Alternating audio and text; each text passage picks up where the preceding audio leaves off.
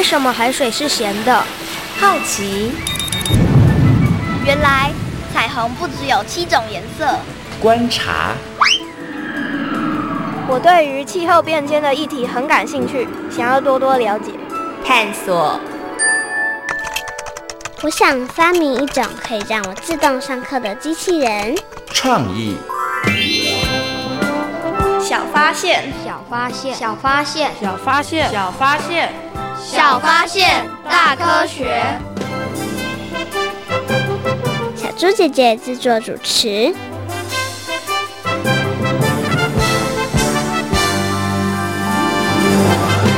这是我在沙滩堆的沙堡，很美丽吧？嗯，是还蛮美的。不过，这是你上回去台东花莲的沙滩堆的吗？当然不是，台东花莲的沙滩可不是长这样哦。沙滩应该都长得一样吧？No No No，台湾的海岸线东西岸大不同，想堆沙堡得到西岸才行。那你的沙堡到底是在哪里堆的？嘿嘿，这个答案就给你慢慢去调查喽。小发现，别错过；大科学，过生活。欢迎所有的大朋友、小朋友收听今天的《小发现大科学》，我们是科学小侦探。我是小猪姐姐，我是诗蜜，很开心呢，又在国立教育广播电台的空中和所有的大朋友、小朋友见面了。刚刚啊，我们听到了两个小朋友他们在对话，讨论的内容呢，其实跟台湾的海岸线有关哦。诗蜜，请问你曾经到过台湾哪里的海边呢？我有到过东北角的海边，还有垦丁的海边，嗯、还有花东花莲那边的海边。哇，其实基本上台湾的海边你都跑过了耶，对，很棒，很厉害哦。那你自己啊，比较喜欢都是沙子的这个沙岸，还是呢有石头的沿岸呢？其实我都蛮喜欢的。嗯、像沙子的话，就可以玩沙子啊，还有堆沙堡；石头的话，可以捡一些很漂亮的石头，或者是在海里这样子拿着石头，然后丢往海里。我觉得。也很好玩哦，所以各自各有不同的好玩之处就对了。对。那么在今天的小发现大科学节目当中呢，就要带着所有的大朋友小朋友一起来好好认识台湾的海岸线哦。那刚刚呢，诗蜜跟大家分享了，诶，他到过台湾不同地方的海岸哦，海边，然后也看到不同的风景哦。那其实呢，除了有美丽的风景之外呢，台湾各地的海岸线也有各自不同的一些很有趣，而且是值得大朋友跟小朋友。好好来探索跟学习的地方哦。那么在今天节目当中，就要跟大家一起来好好的学习哦。不过呢，我们先来启动今天的科学来调查，看看其他的小朋友有没有到过台湾不同地方的海岸线呢？他们对于台湾的海岸线到底了不了解呢？马上呢，进入今天的科学来调查。有问题我调查，追答案一级棒。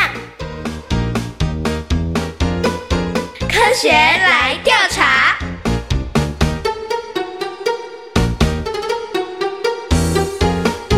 科学来调查，总共设有三道关卡，闯关成功就能获得最高荣誉——海星奖。答对两道关卡者是海兔奖的得主。如果只答对一题的话，哦哦，那就请你带回海龟奖，继续好好努力。祝福各位挑战者顺利闯关成功。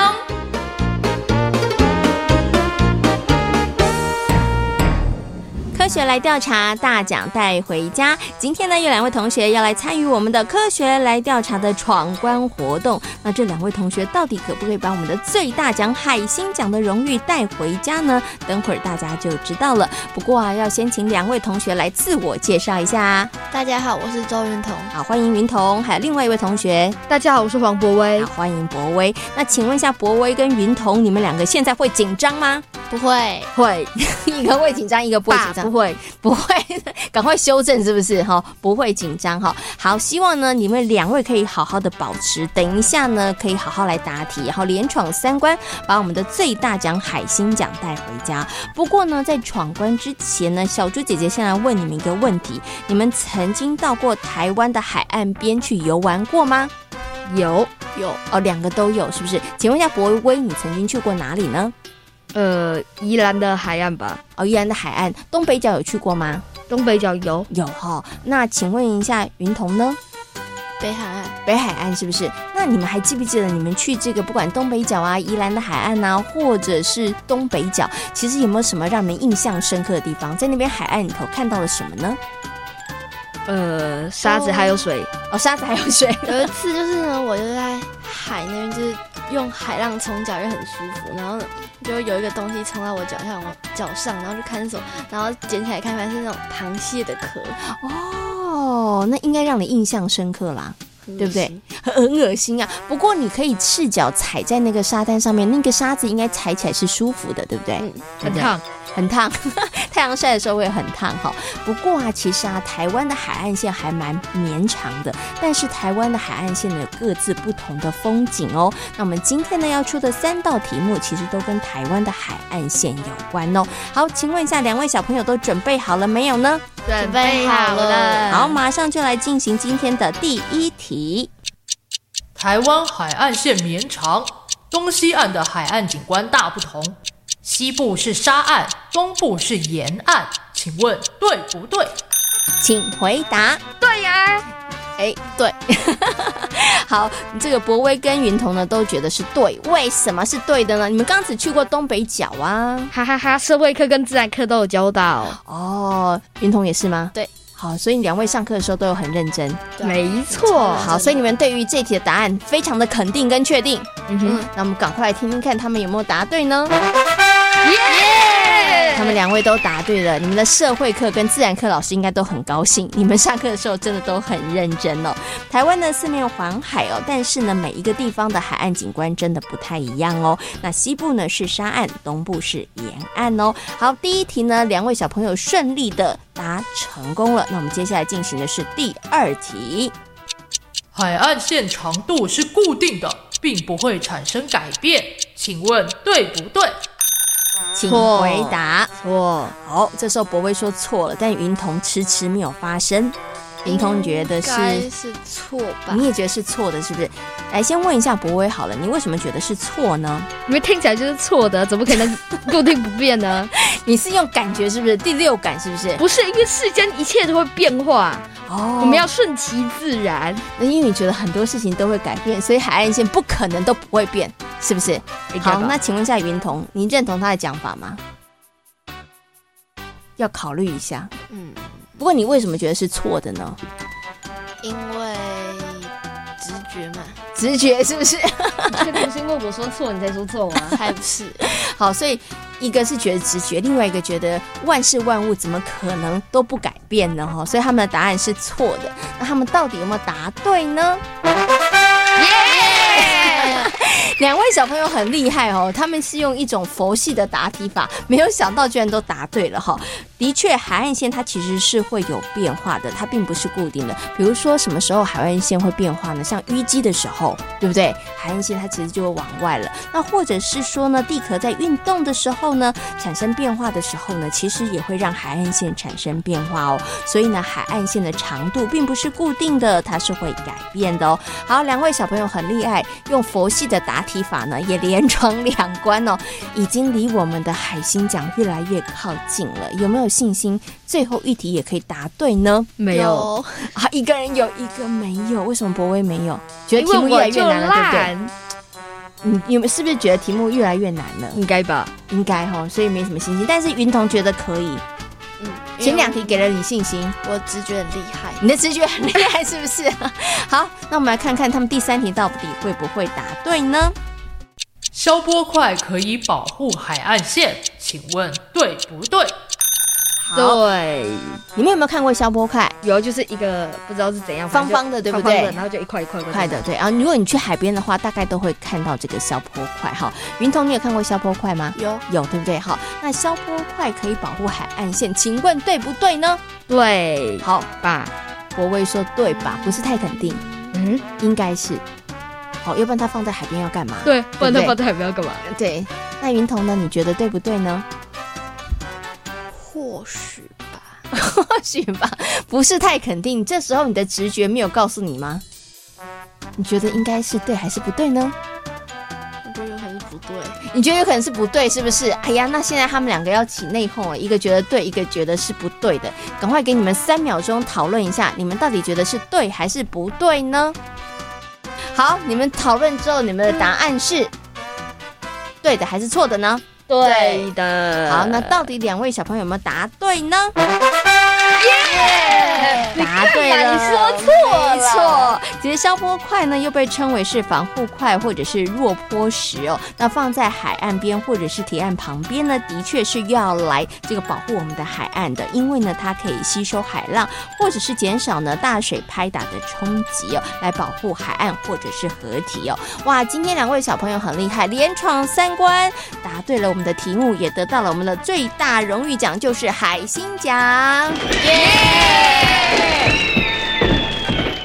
其实啊，台湾的海岸线真的很长哦，各有不同的地形，还有风景。如果大朋友跟小朋友有机会到海边的话，一定要仔细的观察哦。不管是沿岸或者是沙岸，都有很多的学问哦。今天呢，也感谢两位小朋友的挑战哦，谢谢大家。科学来调查，大奖带回家，挑战成功。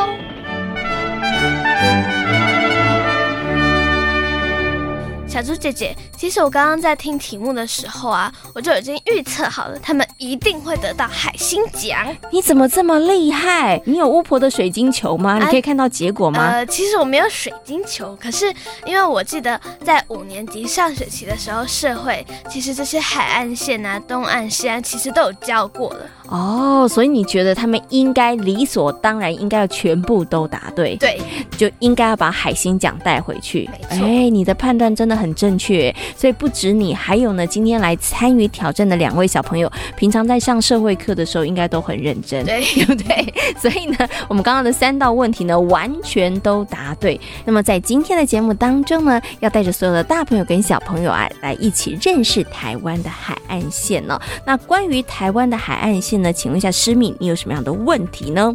我知道海岸线会增加也会减少，可是我很好奇，到底是什么因素让海岸线可以增加也可以减少呢？哎，没错，哎，海岸线它不是固定不变的，那它到底在什么样的情况下会增加，什么样的情况下会减少呢？嗯，这真的是一个很好的问题哦。所以呢，接下来呢，我们就要进入今天的科学库档案，为所有的大朋友小朋友呢，邀请到的是台北市海洋教育中心的海洋教师戴佑安老师，来为所有的大朋友小朋友解答关于台湾海岸线相关的问题哦。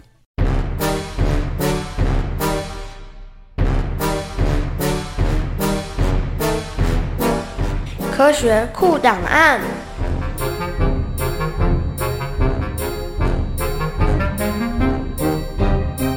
戴佑安，台北市海洋教育中心南极海洋教师，擅长海洋社会及海洋文化。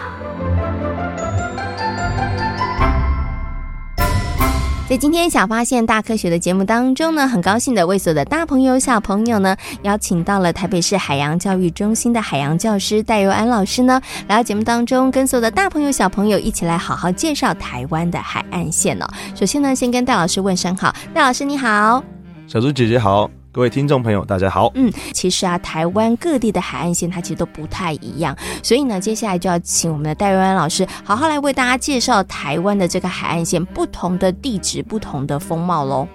好，那小朋友，老师简单跟你介绍一下吧。从北部就是海岸线，就是有夹角曲折的海岸，所以制造什么港口啊最方便，而且生态观光也很好。而且有很多夹角，就意味着很多的螃蟹会在海里面，所以大家俗称的万里蟹啊、花蟹、三点蟹、石鲟呢，都是在北部海岸比较多。那西部海岸就是沙洲喽，沙岸为主啊，因为我们西部海岸的有那个河流冲刷、有淤积、有堆积，会造成很多的沙岸，所以它的港造制造港口就不是很容易，而且它海岸线比较平直，嗯但是很适合养殖这样子啊。那南部呢，就是珊瑚礁海岸，我们讲的就是叫群礁珊瑚礁黄岸了哈，所以我们的垦丁又称什么台湾的马尔蒂夫，因为它珊瑚非常漂亮哈。那再来最后就是东部海岸哦。刚刚小猪姐姐有说她最喜欢东部海岸，对不对？因为她喜欢一望无际的大海，而且紧邻太平洋，水质又非常深，水又非常清晰清澈，嗯、所以看起来非常浪漫。比较有名就是我们的清水断崖了。嗯，好，以上四点跟大家分享。哦，所以其实啊，你看刚刚呢，戴老师为大家介绍台湾的海岸线，光北部、西部、南部跟东部，其实它有各自不同的风貌。那也因为呢，它的这个海岸线的地质地貌的不同，所以它的用途也不太一样。没错。可是小朋友会很好奇哦，就是哎，请问一下戴老师，这个海岸线它是固定的吗？它会变长或者是变短吗？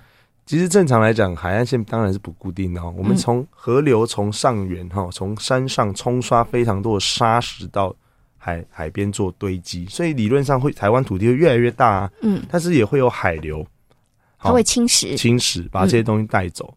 那如果在大自然的环境下，这是一个相对稳定成长的状况哦，就是会慢慢变多，慢慢变多。那有些地方会慢慢变小，慢慢变小是正常的。嗯哼。那但是如果在人为的破坏下，例如说我们大量捕捞这些鱼类啊，或是一些把这些珊瑚礁挖掉哈，海里就会都是沙，漫天亚黄沙了。哦、嗯，那再来山上，如果我们去大量采集沙石，或做拦沙坝，或做水库，嗯，哦，有没有发现我们每年都要花很多钱在做水库的清淤？其实这些清淤的东西本来应该是要在海里然后堆积的，但是因为我们把它拦住之后，海岸线就没有增加沙中啊，就会被。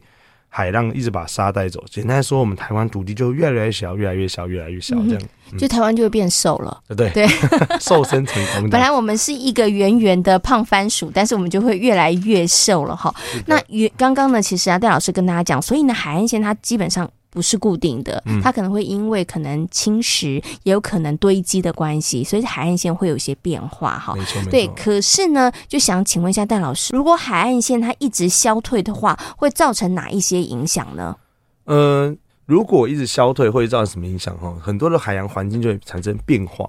那我老师举个例子吧，大家都听过宜兰，有没有听过乌石港？有。好，乌石港就是盖了一个凸体码头之后。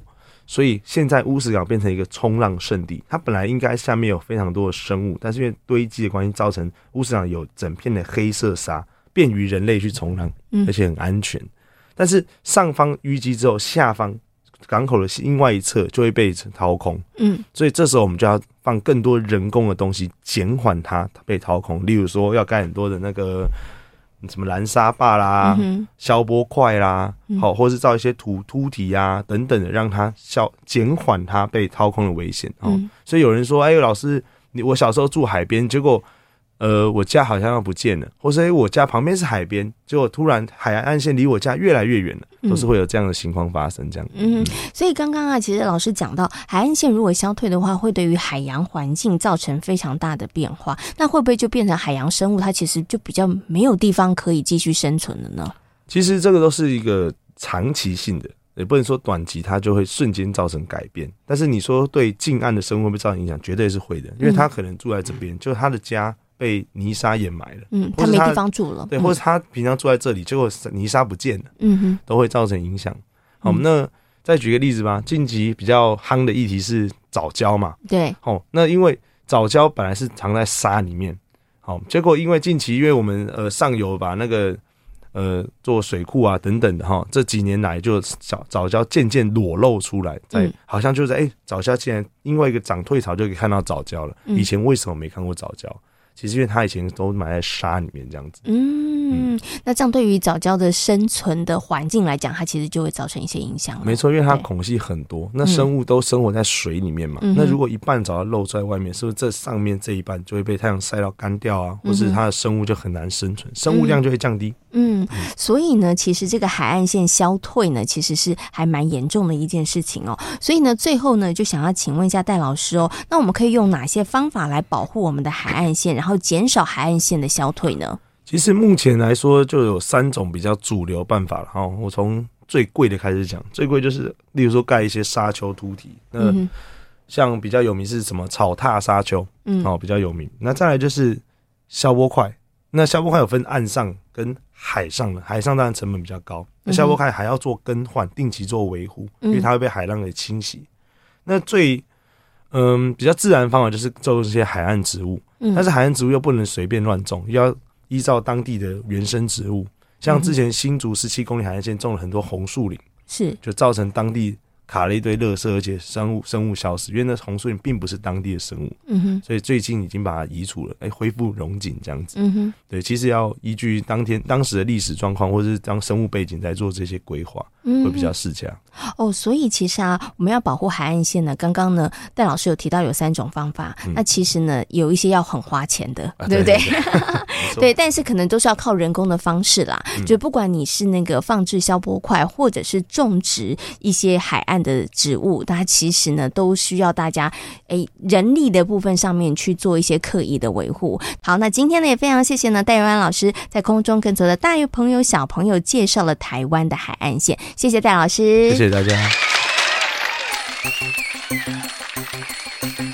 师明，你现在应该知道为什么海岸线会增加或者是减少了吧？当然知道啊，因为刚刚戴万老师有讲，我可是很认真听的。嗯，没错。所以呢，刚刚啊，戴老师有提到了一些保护海岸线的方法，你还记得有哪一些吗？可以盖沙丘，然后利用消波块，还有种植一些海岸植物。嗯，没错。不过啊，种植海岸植物这件事情可以随便乱种吗？当然不行。为什么不行呢？因为会影响到附近的生态环境。嗯，没错。所以呢，要种植海岸植物呢，要经过非常审慎的评估才可以哦。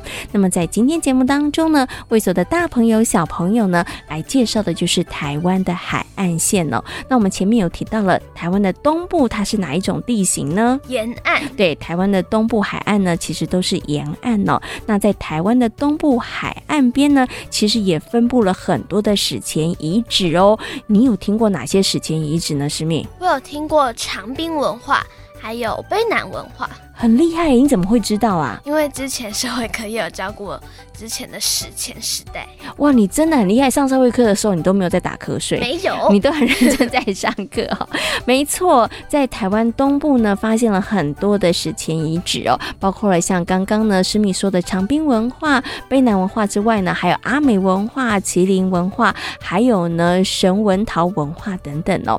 其中呢，卑南文化最重要的遗址呢，就是卑南遗遗址哦。那在民国六十九年的时候呢，一直到现在，经过了很多次的发掘，也出土了大量的遗物哦。那卑南遗址呢，有一个跟原住民有关的传说故事哦。这个故事内容到底是什么呢？接下来就进入今天的科学思多利，邀请大朋友跟小朋友一起来听听这个故事。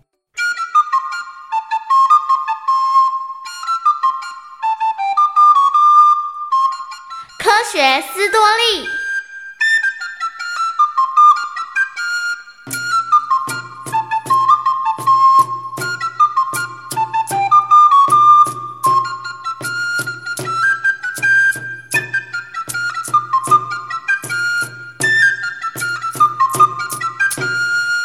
很久以前，卑南族有一对兄弟，哥哥奥那样和弟弟伊布万。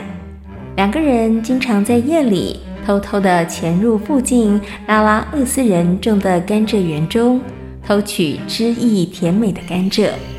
两兄弟为了避免别人发现，所以会学臭鼬发出吱吱吱的叫声，来欺骗拉拉厄斯人。但日子一久，拉拉厄斯人也开始起疑，他们发现甘蔗园里头的甘蔗。根本就没有被臭鼬啃过的痕迹。拉拉厄斯人仔细地查看，发现甘蔗园似乎有人进出的痕迹。于是他们利用灰烬撒在甘蔗园的四周。这么一来，我们就能确认是不是有人偷走我们的甘蔗。嗯，没错。隔天，拉拉厄斯人在甘蔗园里发现了地上的脚印。当天晚上，不知情的奥那样和伊布万依旧假装臭鼬的叫声进入甘蔗园，没想到拉拉厄斯人忽然一涌而上，快快快抓住他们！奥万娜因为个子高，一跳就跳出了甘蔗园的石砌围墙，但是伊布万个子矮小，无法摆脱拉拉厄斯人的追捕。最后被逮个正着，送进了会所。那怎么办？伊布万被抓住了，我一定要想办法救他。奥那样十分担心伊布万的安危，他绞尽脑汁，终于想到了一个办法。他计划爬到卑南大溪对岸的富源山上，释放一个他所制作的巨大风筝，让伊布万利用风筝逃离拉拉赫斯人的囚禁。这时，被关在会所里头的伊布万，一会儿走到窗边。一会儿走到门口，他对着看守会所的人说：“在这里看实在是太远了，可不可以让我到广场中央去，和大家站在一块儿看风筝？这样我才能看得清楚啊！”看守会所的人心想，在众人的围绕下，伊布万肯定无法跑掉，于是同意他到广场和大家一起看风筝。只见风筝忽上忽下的漂浮着，广场上拉拉赫斯人全看得目瞪口呆。哦，这真是个稀奇的东西，请借我一把刀，我一定能把在天上飞的东西砍下来。对于伊布万的话，看守人完全不怀疑，他想看看伊布万是如何砍下风筝，于是把刀借给了伊布万。远在富源山的奥纳样驾驭风筝，由上往下俯冲。当第三次往下冲的时候，伊布万拿起了刀，假装要砍风筝，但却忽然跃起，伸手拉住了风筝的长尾巴。转眼间，他的身子竟随着风筝飞上了天空。奥那样见伊布万已经抓住了风筝，立刻收线。风筝高高的飞上天空了，眼看伊布万腾空离去，拉拉赫斯人这才恍然大悟，原来这全都是奥那样的计谋。但这时想要追赶也来不及了，大伙儿只能眼睁睁的看着伊布万逃离。哥哥，谢谢你！伊布万，你在那里一定受了很多苦吧？当奥纳样知道伊布万在遭到囚禁的过程中遭受虐待的时候，他相当的气愤。于是他决定去请教住在巴巴杜兰的外祖母坦达老，可以用什么方法报仇雪恨。那么就到天界去下地震吧。两兄弟到了天界，催动雷声和地震，大地摇个不停。火灾不断，四处蔓延燃烧。不知道过了多久，地面上到处都是断垣残壁，烽火连天。够了，孩子们，该停止你们的行动。已经没有拉拉厄斯人了。奥纳样和伊布万听到外祖母的喊声后，才把地震止住。拉拉赫斯人居住的达拉拉布湾全化为灰烬，而那些没有倒塌的屋壁也都化为石头，笔直地竖立在当地。最后，仅剩下卑南遗址上的月形石柱。卑南人认为死过人的地方会有恶灵存在，所以他们把这个地方视为禁地，也提醒后人。悲剧不要再重演。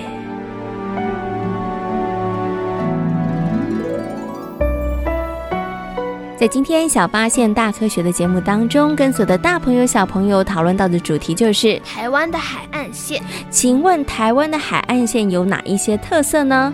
像东部呢是沿岸，西部的话是沙岸，北部的话是狭角。南部的话是珊瑚礁，嗯，没错，大朋友跟小朋友都记清楚了吗？台湾的海岸线呢，在各地有不同的风景哦。那请问一下，海岸线会增加或者是减少吗？会。那我们要怎么样来保护我们的海岸线呢？可以盖沙丘、种植海岸植物，还有利用消波块等。嗯，希望所有的大朋友跟小朋友呢，可以一起来好好的爱护我们的海岸线哦。小发现别错过，大科学过生活。我是小猪姐姐，我是诗密。感谢所有的大朋友小朋友今天的收听，也欢迎大家可以上小猪姐姐游乐园的粉丝页，跟我们一起来认识海洋世界哦。我们下回同一时间空中再会喽，拜拜。拜拜。